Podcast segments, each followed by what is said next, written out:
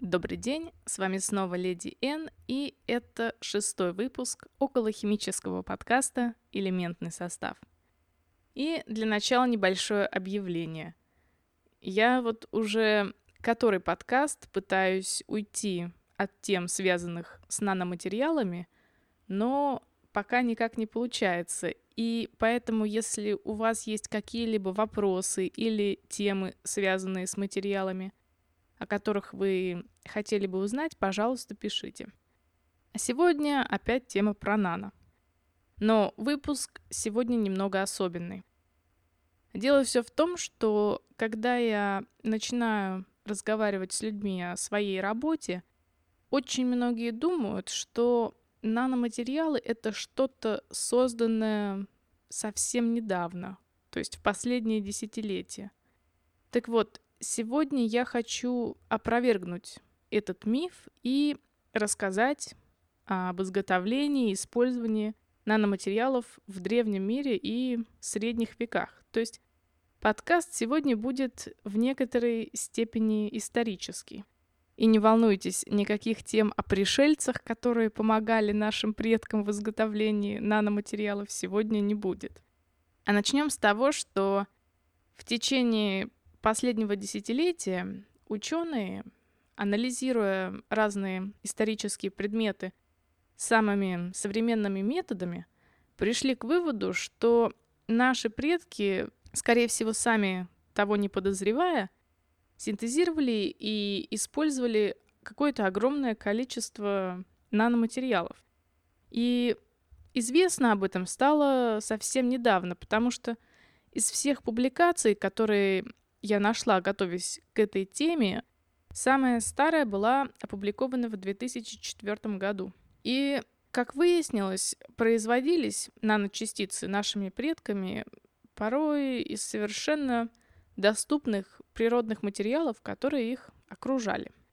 Я, к слову, напомню, что наноматериалами называют частицы или структуры, у которых либо длина, либо ширина, либо диаметр имеют размеры от 1 до 100 нанометров, и их свойства отличаются от свойств объемных материалов.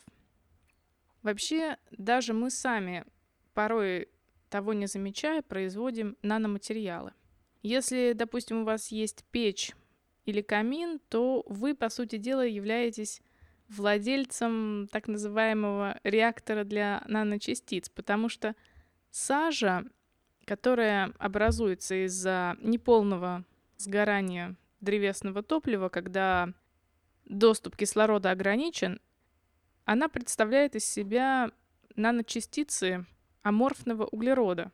И сажа, кстати, входила в состав краски для глаз в Древнем Риме. Так что вот такая вот была в древности высокотехнологичная нанокосметика. И вообще красители и различные цветные покрытия, которые использовались нашими предками, это совершенно особенная история, так как когда современные ученые начали изучать их структуру, с помощью современных методов типа просвечивающего электронного микроскопа или синхротрона, то оказалось, что многие древние краски и керамика просто напичканы наноматериалами.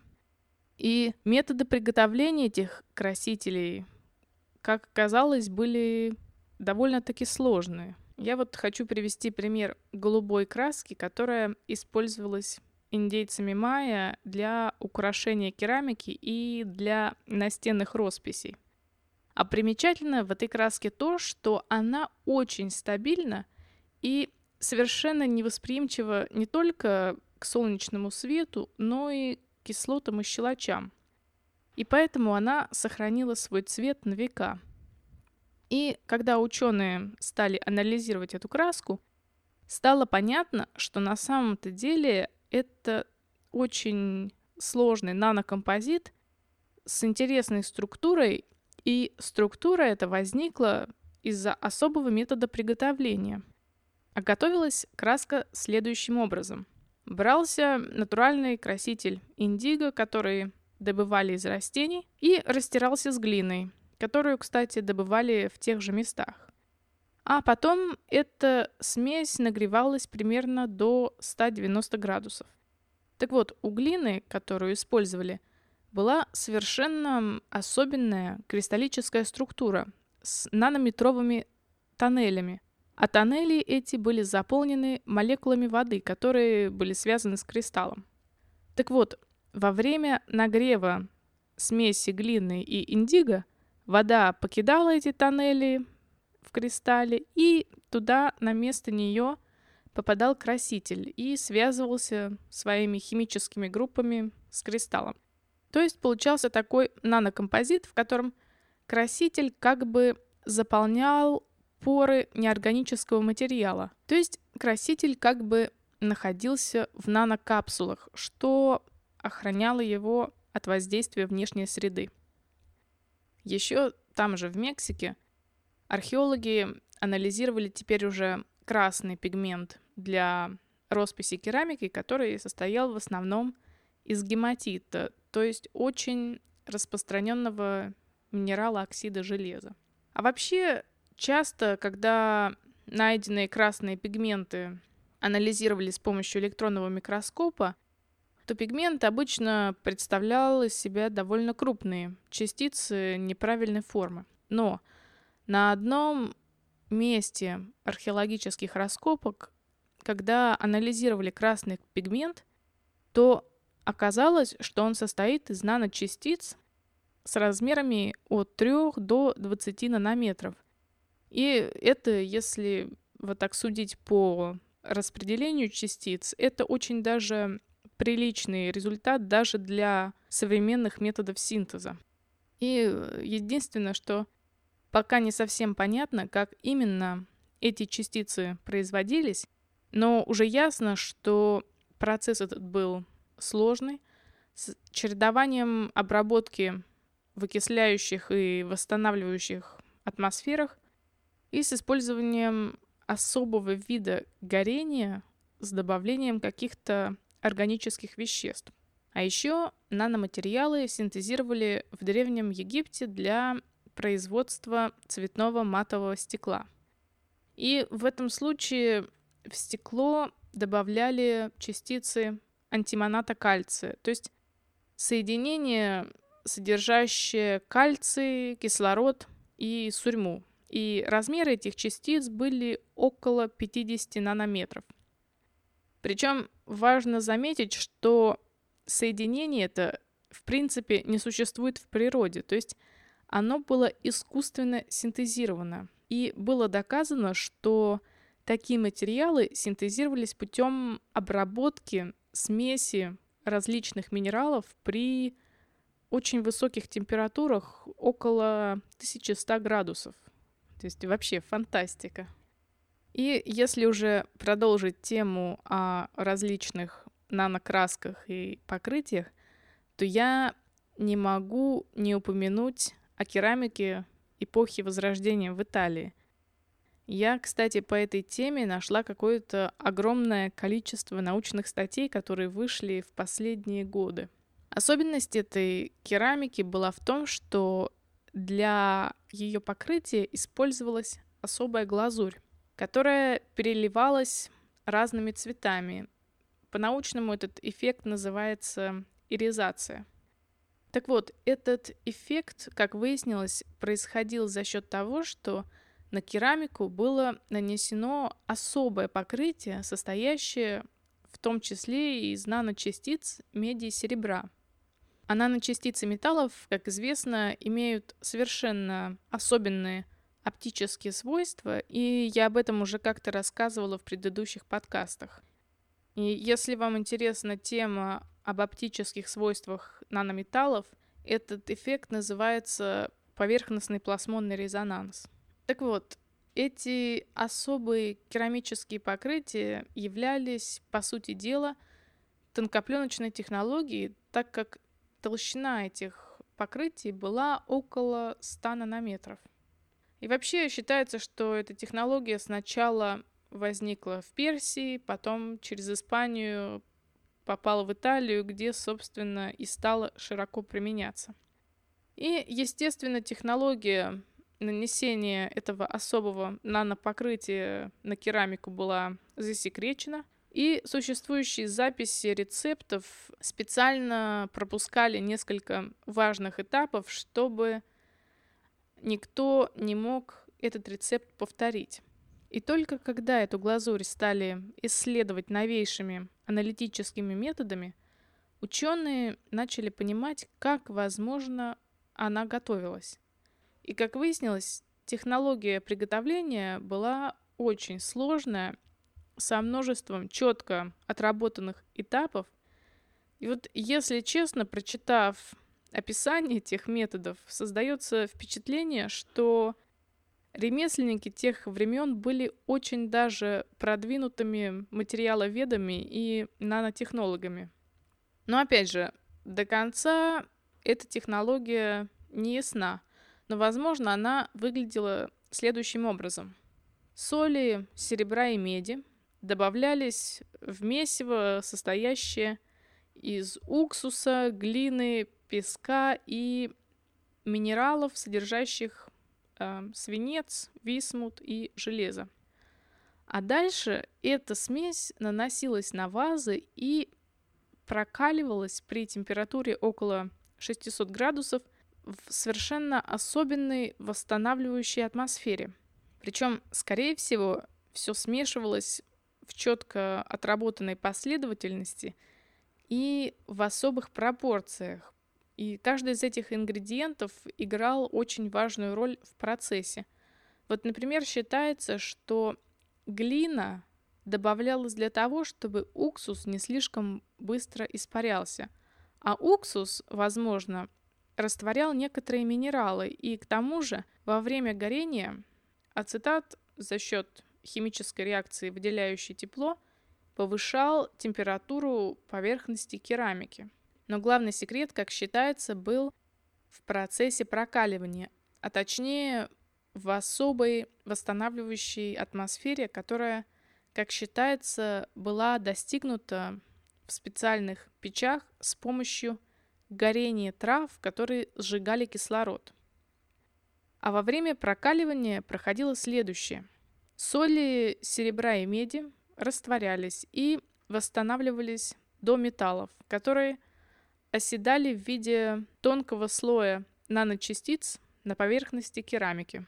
Причем считается, что железо и висмут, которые содержались в добавленных минералах, помогали в этом процессе восстановления и были очень важными ингредиентами.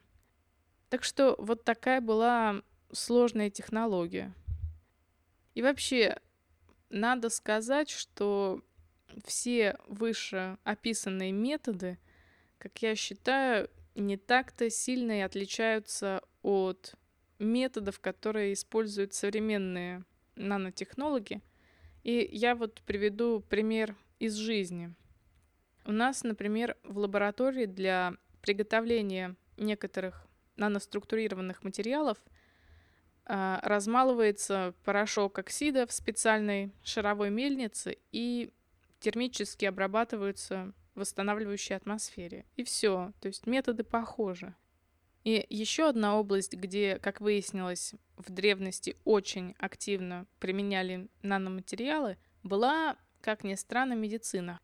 Например, в аюрведической медицине в Древней Индии описывается использование лекарства на основе ртути и серы для лечения сифилиса и других заболеваний, передающихся половым путем. И в 2009 году индийские ученые приготовили это лекарство по сохранившимся рецептам с целью изучения его структуры и фармакологических свойств. А результаты этого исследования были опубликованы в журнале Indian Journal of Traditional Knowledge. Готовили это лекарство путем смешивания ртути, серы и сока, добытого из корней дерева баньян. Дальше эта смесь нагревалась в специальном сосуде до 650 градусов – и со временем на стенках этого сосуда образовывался налет, который, собственно, и являлся лекарством. И я хочу еще раз напомнить всем слушателям, пожалуйста, не пытайтесь ничего повторять дома. Так вот, после анализов этого налета выяснилось, что это наночастицы сульфида ртути, которые образовывались из ртути и, соответственно, серы. А сок баньянового дерева служил кислой средой, что способствовало этой реакции. Причем частицы эти были покрыты каким-то особенным органическим налетом, что, как считается, помогало транспортировке лекарства до места назначения и, возможно, такая смесь органических и неорганических соединений как-то снижала токсичность лекарства. Но как именно это лекарство работало, до конца не ясно, и сейчас продолжаются исследования этого материала. Ну и еще одна область, где археологи совсем недавно обнаружили наноматериалы, это старинное оружие. Я думаю, многие из вас слышали о мечах из дамасской стали, которые были знамениты своей прочностью и остротой. Так вот, в 2006 году немецкие ученые стали исследовать эту сталь, выкованную в 17 веке, и каково же было их удивление, когда они с помощью просвечивающего электронного микроскопа увидели в стали углеродные нанотрубки, а также нанопроволоку из карбида железа. И, как я поняла, эти наноструктуры и являлись секретом совершенно уникальных механических свойств э, дамасской стали. И я, если честно, сама была в шоке, когда прочитала эту публикацию в журнале Nature. И опять же, рецепт изготовления дамасской стали был утерян, и до конца непонятен механизм роста углеродных нанотрубок внутри стали. Хотя ученые предполагают, что это происходило за счет примеси редких металлов в той руде, которая поставлялась из Индии. И эти редкие металлы были катализаторами для роста нанотрубок при высокой температуре.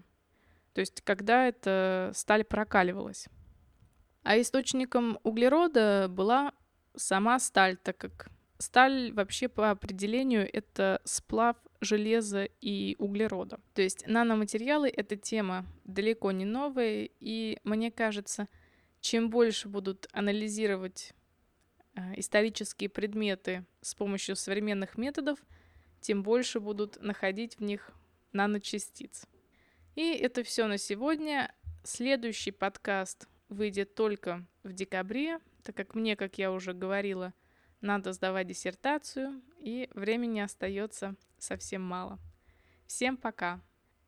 В подкасте использовались материалы из журналов Materials Characterization, Applied Physics A, Vibrational Spectroscopy, an International Journal of Mineralogy, Crystallography, Geochemistry, or Deposits, Petrology and Volcanology, Microporous and Mesoporous Materials, Journal of Nanoscience and Nanotechnology, Physics B, Indian Journal of Traditional Knowledge, Nature, Physics and Engineering of New Materials.